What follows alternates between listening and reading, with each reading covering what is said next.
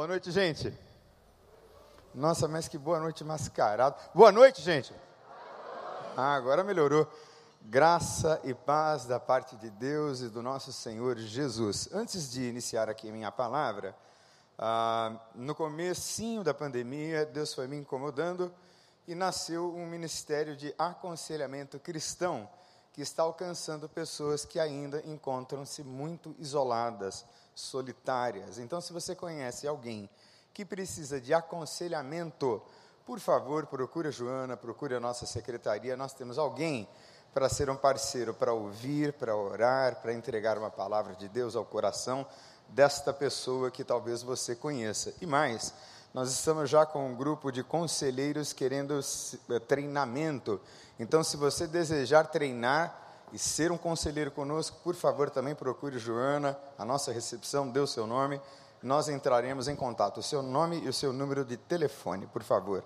Mas vamos abrir a palavra de Deus lá em Salmos, ou no Salmo 19, salmo muito conhecido e lindo, que já inspirou muitos hinos e muitas canções. Eu me lembro de uma delas lá no Seminário do Sul. Mas antes de ler o texto do Salmo 19, eu conversava ali com o Sérgio na adoração, e ele me disse assim que o pai dele me conhece, eu não conheço o pai dele. E o pai dele disse assim: Olha, se dá um abraço lá para o pastor Daniel. E aí no final ele disse assim: Poxa, pastor Daniel, você é tão amado, mas como é gostoso ouvir isso, não é? Será que você consegue dizer isso para a pessoa que está ao seu lado? Você é amado de Deus. Pode falar isso para ele, para ela. Você na sua casa, se você puder, dá, dá um abraço na pessoa que está aí perto Senhor, eu te amo muito no Senhor Jesus. Faça isso. Que coisa mais maravilhosa, mais gostosa é ouvir eu te amo. Um amo de Deus, um amor maravilhoso que vem dos céus. Que coisa boa, não é?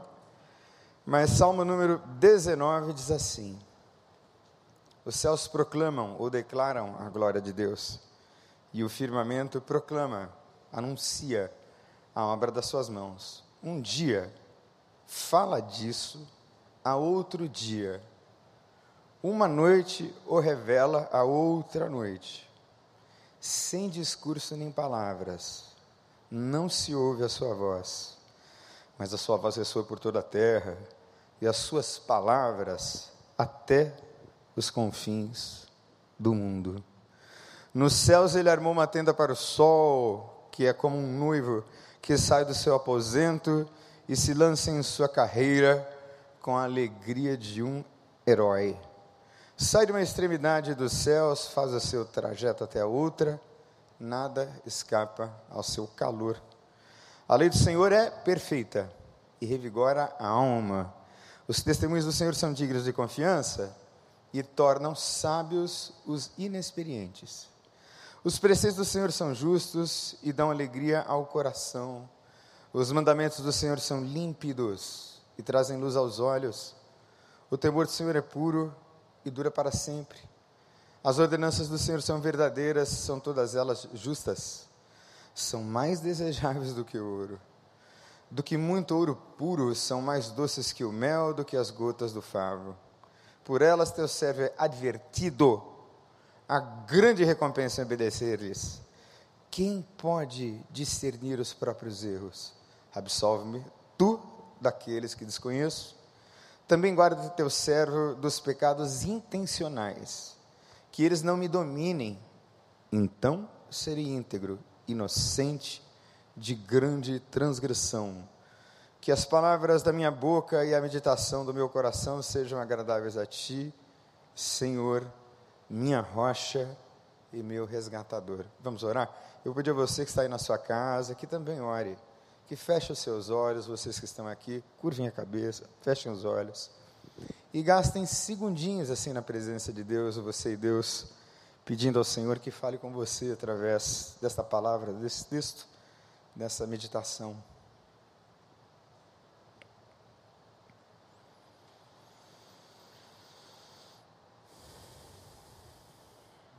Pai, tu sabes que meu coração sempre bate mais forte quando estou prestes a comunicar a tua palavra, pois é a tua palavra e não minha. Eu sou homem e o Senhor é Deus. E por razões que eu desconheço e misteriosas, o Senhor um dia me escolheu para que eu estivesse aqui. E este lugar é um lugar de honra, muito embora não haja honra alguma ou justiça alguma em mim, a não ser aquela que vem da cruz do Calvário. Por isso eu te peço, por misericórdia, amor e graça, que o Senhor fale ao coração dos teus filhinhos através daquilo em que eu venho meditando já há algum tempo. Então fala conosco, Senhor, através desta tua palavra, é o que eu te peço humildemente, no nome de Jesus. Amém. Eu tenho, ah, durante algumas oportunidades aqui na igreja, trazido a ideia, ou quem sabe, restaurando a ideia, da adoração contemplativa. Ora, e o que é adoração contemplativa? É aquele pasmo, é aquele espanto, é aquele sentimento de embasbacar-se quando você olha para as coisas que Deus criou, para a criação de Deus pura e simples. Quem me acompanha no Instagram, tenho lá algumas pessoas, meu Instagram é absolutamente orgânico, e pastor Miqueias, mais respeito com o nosso irmão Rogério, porque ele é coronel. Mas quem acompanha o meu Instagram sabe que hoje, por exemplo, eu coloquei lá a foto de uma rama de tomates. Uma rama de tomates daqueles italianinhos pequenos. E tem um rapaz chamado Marco, ele inclusive deverá vir à igreja um dia, porque eu vou trazê-lo para cá. Ele tem lá o seu tomateiro. E os tomates dele estão lindos, então eu posto as fotos e eu vejo uma obra de engenharia perfeita, plena, bela. E por isso eu tenho feito essas postagens e naquele tomatinho em ramas eu vi e percebi a glória de Deus e me emocionei. Eu acho que realmente eu estou ficando assim tão velho que eu vejo essas coisas simples e me emociono mas eu tenho visto glória de Deus em tudo. E Deus tem me falado muitas vezes dessa forma. Quando eu vou à praia e vejo o mar, quando eu vou para lugares montanhosos, eu vejo os montes me lembrando do salmo. Elevo os meus olhos para os montes, de onde virá o meu socorro? Meu socorro, ele vem do Senhor que fez os céus e a terra, aleluia. Falta isso às vezes na gente de olhar os céus, de olhar as estrelas, nesse nosso céu carioca embotado por tantas luzes aqui de baixo, que impedem a gente de ver as luzes de cima. Porque céu estrelado bonito é aquele onde não tem luz em lugar nenhum, ou seja, nos campos, nos sítios, nas fazendas, onde você consegue ver as Três Marias do Cruzeiro do Sul e as outras constelações todas que os astrônomos foram mapeando através dos seus estudos, através da sua dedicação.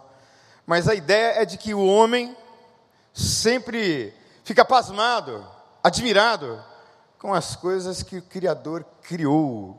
E eu ouvi uma vez do Harvey Carey, que veio aqui na igreja várias vezes, que Deus é um Deus criador e criou criaturas criativas. Então eu vou repetir: Deus, que é um Deus criador, criou criaturas criativas. Então o ser humano é fundamentalmente criativo e esta criatividade tem muito a ver com inspiração. E Davi escreveu esse salmo inspirado. Inspirado no quê? Na adoração contemplativa. E ele começa dizendo que os céus proclamam a glória de Deus e o firmamento anuncia a obra das suas mãos. Então o céu, o dia, o sol, as estrelas, o azul, e mesmo as tempestades, como são belas as tempestades, como são fortes expressões da força da natureza que Deus criou. Não tem dia feio, todos os dias são lindos, porque foram dias que Deus fez. Mesmo aqueles catastróficos que estão anunciando que um dia a catástrofe terá fim. Aleluia! A beleza em tudo o que Deus fez. Mas nas mais diferentes formas de conhecimento e apreensão do conhecimento, o homem tenta buscar o que é misterioso, o que está para o além, o que está para o seu desconhecimento total. E isso, obviamente, começou muito remotamente atrás na história da humanidade, de onde se fundiram e se firmaram muitas religiões. A mitologia grega e tudo mais se estruturou naquilo que Deus criou e a revelação de quem Deus é e do que ele fez, de fato, se dá e veio plenamente e perfeitamente através de Jesus Cristo, de forma tal que nós temos uma revelação de Deus que é natural e que todos os homens conhecem e sabem, mesmo aqueles que estão distantes do cristianismo, distantes do evangelho ou de alguma forma distantes de Deus, olham para as coisas criadas e dizem para si: não é possível que não haja uma mente que tenha se ocupado em estabelecer essas leis de maneira tão plena e tão perfeita, tais como elas são, ou seja, deve haver um Deus, um ser, alguém por trás desse mistério todo. Enquanto a, ciência, perdão, afirma eu sei ou eu não sei, a fé faz outro tipo de afirmação. A fé diz eu creio. Eu acredito. Eu acredito porque eu vejo e sinto mesmo quando não há palavras. E um cristão chamado Blaise Pascal, ele disse o seguinte: a razão é insuficiente. E vejam, não despreze Blaise Pascal, porque ele não desprezava a razão. Ele apenas dizia que a razão era insuficiente. Não é possível compreender todas as coisas a partir da razão. Não se engane, ele foi matemático, escritor, físico, inventor, filósofo, teólogo. Ele inventou a calculadora, o método científico, as bases das probabilidades. Influenciou fortemente o que nós temos hoje como teorias econômicas modernas e ciências sociais. Esse homem, que era um homem devotíssimo a Deus, ele disse que é impossível que a razão explique tudo e é impossível que a razão nos leve a Deus. O que nos leva a Deus é a fé. Eu creio e então entendo. Mas esses olhares não necessariamente teológicos, se voltam na tentativa honesta de, de tentar entender essa imensidão misteriosa, o mistério da vida. E esses olhares são os olhares da ciência. E de alguma forma o homem de todas as eras tentou encontrar as respostas das nossas origens. É isso que nós estamos buscando, ou que os homens que estudaram os céus e os seus mistérios, assim como os mistérios da terra, estão buscando encontrar de onde vieram, de onde saíram, de onde vieram a existir. Será que é possível chegar lá naquele ponto em que nós encontraremos com aquele ser que criou todas as coisas? E será que, de alguma forma, o conhecimento nos leva até Deus? E esse universo que nós temos é tudo que existe fisicamente, a soma de espaço e de tempo e as mais variadas formas da matéria. Mas o que olharam os homens da ciência quando perscrutaram, investigaram os céus? O sujeito chamado Nicolau Copérnico, em 1533, ele disse o seguinte: Olha, não é mais o Sol que gira em torno da Terra, é o contrário é a Terra que gira em torno do Sol. E aquela declaração científica foi um escândalo teológico. Porque o homem e a terra é que eram o centro de tudo. E Deus, diziam que Deus era centro, mas não era. Era, na verdade, o homem e o sol. E isso revolucionou a ideia de Deus e as outras ideias da época, que orientavam a maneira de se entender as coisas através da pesquisa. E depois veio um colega dele chamado Kepler, que estudou a órbita elíptica dos planetas. Né? Você aprendeu isso lá no primário, não foi? A gente sabe que os planetas têm uma órbita que é uma rotação e outra que é uma translação. Então, eles rodam em um sentido não oval em volta do Sol. E ele conseguiu provar isso com cálculos matemáticos. E eu acho que isso é maravilhoso.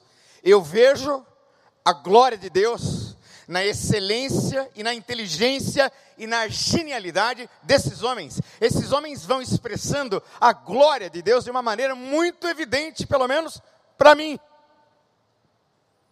E que coisa linda é descobrir e entender as coisas que primeiro eles descobriram para que nós chegássemos onde nós chegamos hoje em termos de avanço tecnológico e científico. Mas o Galileu ele foi preso porque ele fez tal afirmação. Ele foi humilhado, ele foi obrigado a se retratar. E aí tantos outros foram a partir dele fazendo as suas considerações, fazendo as suas os seus postulados, até que nós chegássemos a hoje. E eles foram nos afirmando coisas interessantíssimas. Agora, sobre Isaac Newton, que era, segundo alguns estudiosos, um bipolar muito grave, ele fez a descoberta mais importante daquela época e que orientou muito a ideia sobre astronomia até hoje, em meio a uma epidemia de peste bubônica. Então, no meio de uma pandemia, isolado, porque ele é obrigado a sair da sua universidade e voltar para casa, ele faz a descoberta da lei da gravitação universal. É quando cai a maçã na cabeça dele e ele faz a seguinte pergunta: por que caiu a maçã? Por que cai a maçã? E por que caem as coisas? E a partir daí, no meio de uma pandemia, ele genialmente consegue estruturar essa lei. Esse universo newtoniano, que é como se fosse uma espécie de relógio que funciona de acordo com leis absolutamente previsíveis. E depois de Newton, um outro rapazinho chamado Albert Einstein muda toda a concepção de Newton de um universo que funciona como relógio e com leis da física muito bem pré-determinadas. Einstein diz que não é bem assim. Há uma certa relatividade nas leis. E eu entendi isso de uma maneira muito simples, lendo um livrinho do Philip Yancey. E Einstein falava muito da relação que existe entre tempo e espaço. E como é que isso funciona? Imagine um ser suficientemente grande para colocar um pé no sol e um pé na terra.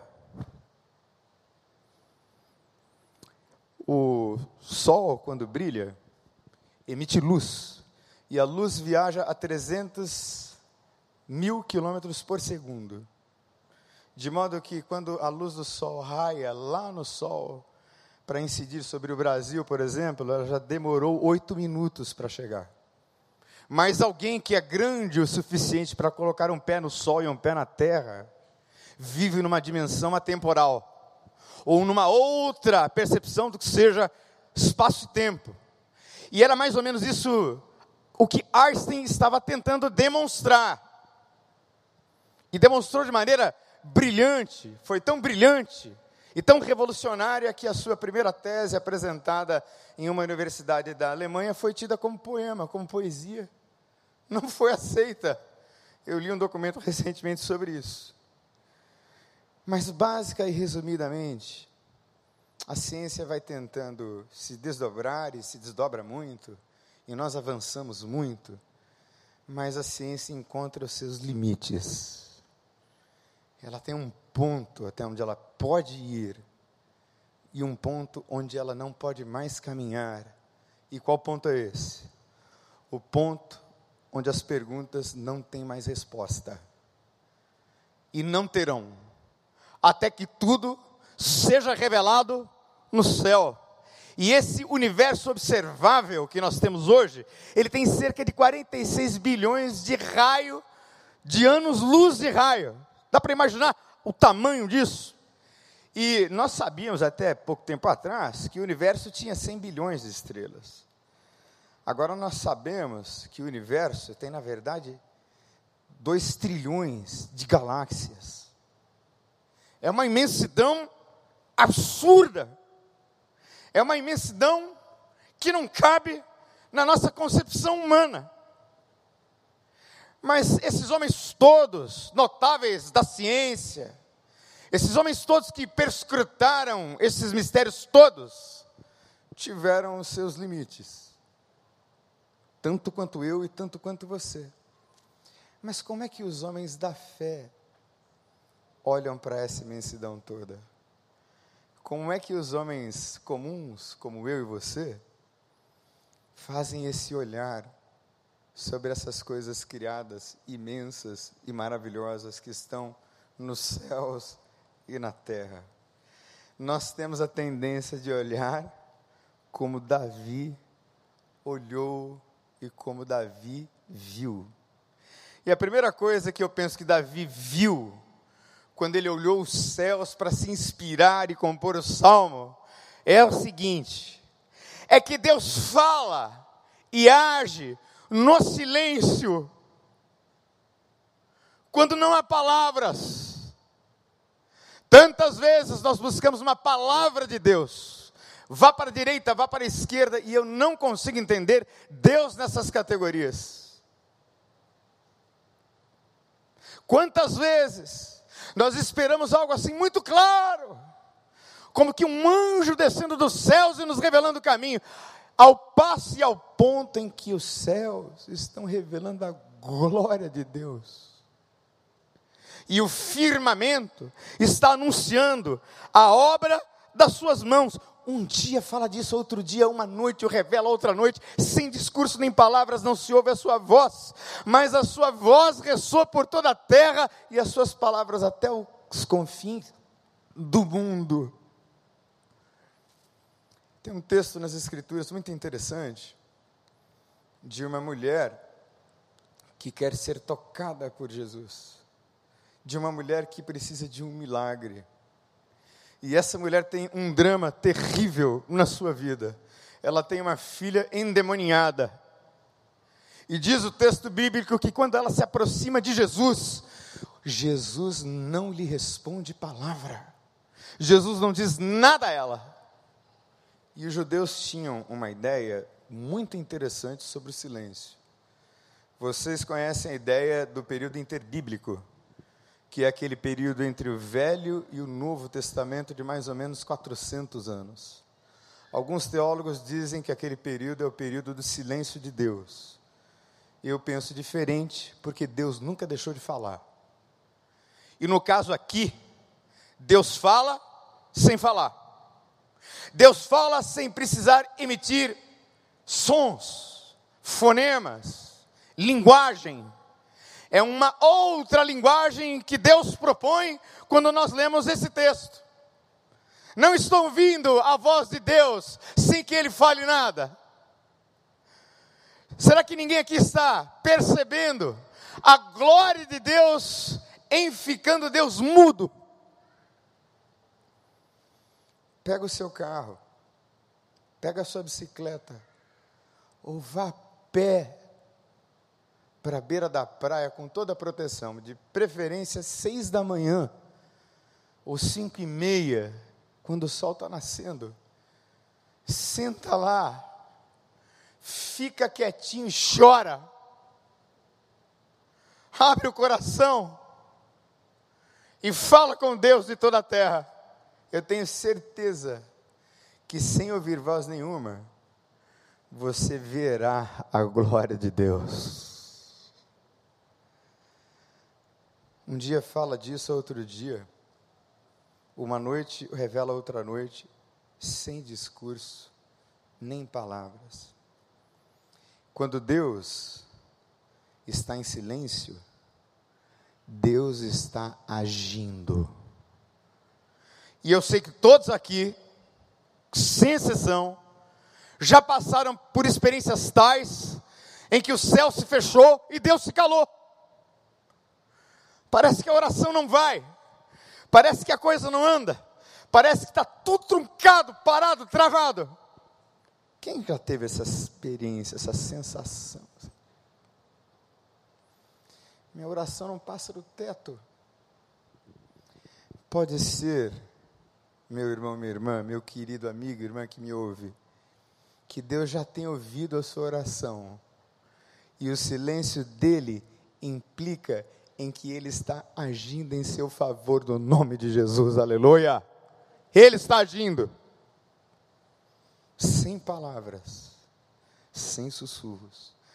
Segunda coisa interessante é que a perfeição das leis do universo, a perfeição dessa imensidão insondável, ela tem uma correspondência direta com a lei de Deus. O que é que Davi está dizendo? O que é que ele está afirmando?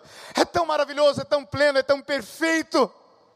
Todos os dias o sol sai como um herói para cumprir a sua trajetória. Todos os dias ele se levanta.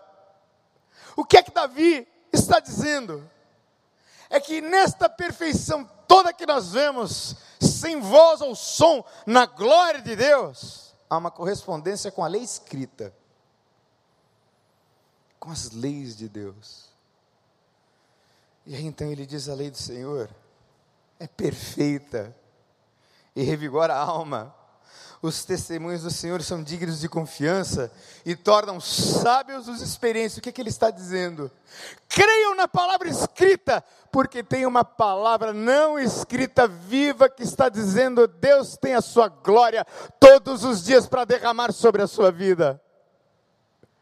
Ora, quem crê na palavra não escrita, tem que crer e obedecer a palavra escrita. O temor do Senhor é puro e dura para sempre. As ordenanças do Senhor são verdadeiras, são todas elas justas, são mais desejáveis do que o ouro, do que muito ouro puro, são mais doces do que o mel, do que gotas do favo. Que coisa linda é quando nós mergulhamos também nesta lei, nesta palavra, e leis, quando a gente ouve essa palavra lei, a gente tem assim até uma certa reserva, né? porque as leis na cabeça da gente têm o objetivo fundamental de dizer o que é certo e o que é errado, e de fato também é assim. Mas as leis de Deus existem para proteção nossa. Existem porque Ele nos amou e Ele nos impôs limites, que são os limites da nossa segurança, em todas as dimensões da vida. Deus não é um grande moralista que escreveu um tratado de certos e errados. Deus estabeleceu leis que fossem obedecidas para o meu bem, para o teu bem, para que tudo fluísse da melhor maneira, para que as coisas acontecessem de forma ordenada, tal como foi no Éden. Qual era a lei do Éden? Era só uma Ó, tem um fruto aqui que não é para comer. Por que, que não é para comer? Porque produz morte. Se vocês comerem, vocês vão morrer. E aí eles foram lá e comeram do fruto e morreram. Então as leis existem de Deus, principalmente como expressão do seu amor e não do seu rigor. Existem como expressão da sua graça, como alguém que ama um filho como alguém que faz como eu fiz agora há pouco com a minha filha Nicole. Desce agora. E ela desceu. Para quê? Para arrumar a cozinha. Toda. Meu amor de pai ensinando ela a lavar a louça para que o marido fique feliz em casa. No nome de Jesus, as mulheres podem dizer amém. Ih, mas que amém fraco. Amém, mulheres? Ah, muito bem. Leis que existem para ser obedecidas, respeitadas, abraçadas, amadas, aceitas, acatadas, incorporadas. E aí tudo vai fluindo bem, tudo vai acontecendo bem. A outra coisa interessante que eu vejo nesse texto, que eu acredito que Davi também viu, é que não é a coisa do certo e errado que te faz mais ou menos santo, mas é a profunda impressão da grandeza de Deus e da glória de Deus. Quanto mais perto desta glória você está, mais santo você fica. Quanto mais consciente dessa grandeza toda, mais puro fica o seu coração. Por isso é que ele diz: quem pode discernir os próprios erros? Absolve-me daqueles que eu desconheço. Também me guarda, ou guarda o teu servo dos pecados intencionais, que eles não me dominem. Então eu serei íntegro, inocente de tão grande transgressão. Então, essa grandeza que Davi vê em Deus, que é a expressão do amor de Deus, o leva a uma obediência suave, leve, o leva à verdadeira santificação. Só pode ser santo quem ama a Deus, não aquele que escolheu o manual de certo e errado. Quem ama a Deus, naturalmente se santifica, se purifica a si mesmo, em tudo, em todas as dimensões e áreas da vida. Porque Davi, ao ver essa grandeza toda, ele diz para si: Eu posso ter cometido erros e pecados, ferido e magoado pessoas, feito coisas como rei, que nem eu discerni.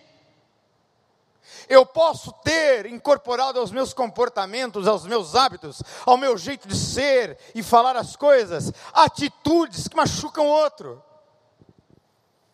Aí então ele diz: Meu Deus, eu acho que não conheço, nem conheço direito os meus próprios erros.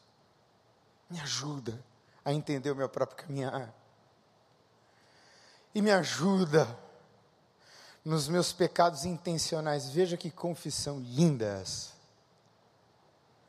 Davi está dizendo assim: olha, eu sou mal, eu sei que eu sou, eu sou capaz de perversidades intencionais, sou, e não nego isso.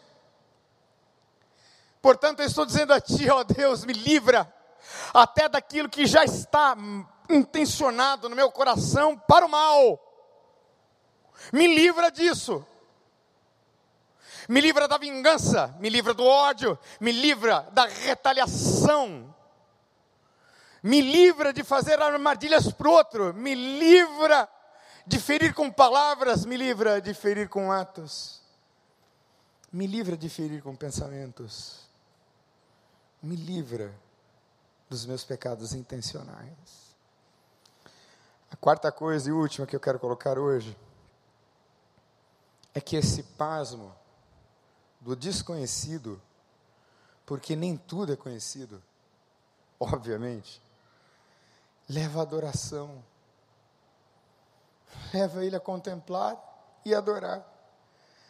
Que as palavras da minha boca e a meditação do meu coração sejam agradáveis a Ti, Senhor minha rocha e meu resgatador. Eu não sei como é que andam as palavras que saem da tua boca.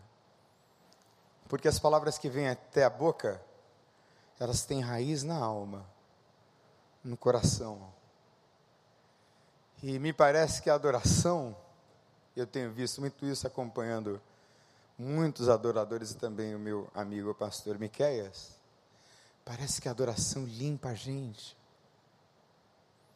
Parece que a adoração transporta a gente para uma dimensão na presença de Deus, em que a mente, o coração, o corpo vão ficando limpos, limpos.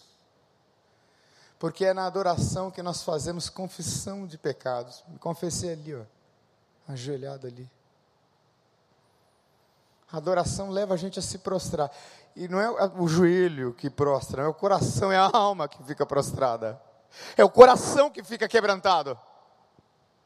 E é essa adoração que me leva a um contentamento fundamental na vida. É essa adoração que me faz agradecer por um prato simples e humilde de feijão com arroz. Que enriquece, porque com ele vem a bênção do Senhor. Eu não sei lá a quantas anda a sua vida, e eu não sei quantos silêncios você tem experimentado. Mas quem sabe hoje, agora, Não é a hora de você abrir-se para Deus, para a grandeza desse Deus, para a grandeza desse Criador e ordenador maravilhoso de todas as leis conhecidas e desconhecidas, que, como diz a Bíblia, nos criou do nada e nos trouxe à existência e nos tem feito andar com Ele dia após dia. Eu queria que você fechasse os seus olhos aí onde você está agora, por favor, em nome de Jesus. Você também que está em casa, feche os seus olhos.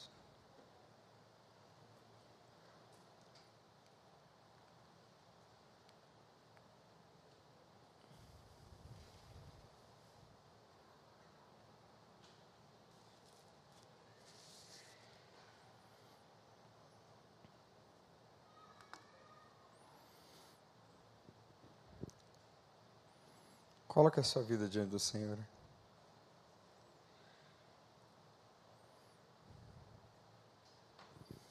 Será que você está sentindo ou experimentando algo como o silêncio de Deus?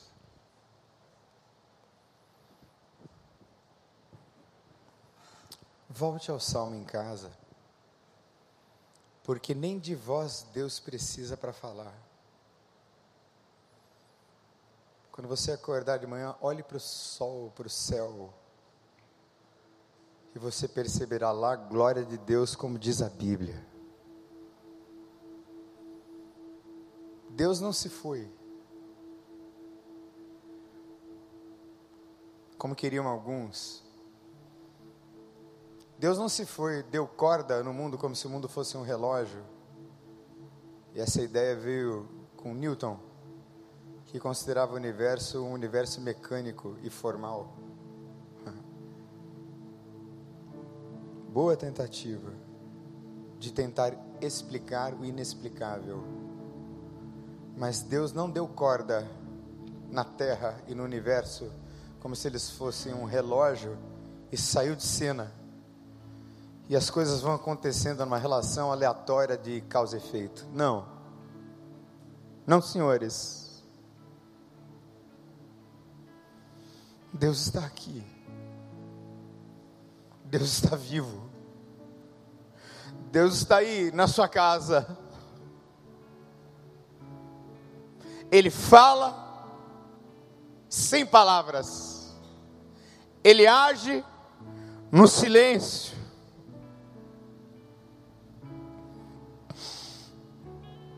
Nem toda lei escrita tem leis que são dadas por essa revelação natural. E aí é glória para todo lado. Porque a lei do Senhor é perfeita e revigora a alma. Essa grandeza, querida, querida, que vai te levar à santificação e finalmente a entrega, a adoração Sim, hoje é dia de esperança para a sua alma. Nesse domingo, para que a sua segunda-feira seja diferente.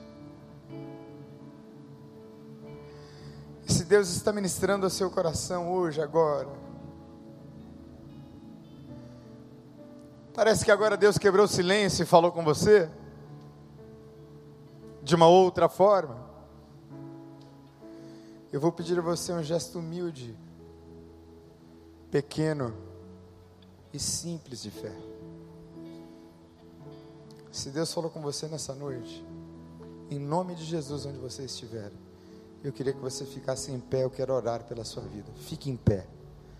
Deus falou com você, fique em pé agora, em nome de Jesus. A sua casa, fique em pé aí no seu quarto, na sua sala. Ninguém precisa ver. Quem precisa ver é Deus. E Ele está vendo. Deus falou com você, irmão, irmã. Fique em pé rápido. Sem nenhum constrangimento. Isso. Porque Ele é Deus. E Ele é maravilhoso. E Ele é amor. E Ele é cheio de misericórdia. e as suas leis são perfeitas. Ó oh Deus, obrigado pela tua palavra nesta noite, singela, simples, mas de coração, meu Deus. Ah, que os teus filhos vejam que tu falas toda hora. Que os teus filhos percebam a tua glória o tempo todo, que os teus filhos sejam inspirados a continuar seguindo e a continuar caminhando, apesar do eventual silêncio, que eles creiam que o Senhor está agindo, e que a história vai mudar. Para que eles venham deste silêncio, passando pela santificação, até que cheguem à adoração, aleluia. E seja dia perfeito, como diz a tua palavra, que vai brilhando cada vez mais e mais. Pois assim nós oramos, meu Pai, neste nome santo, que é o nome de Jesus. Amém e amém. Vamos todos ficar de pé e adorar, gente? Pastor Miqueias.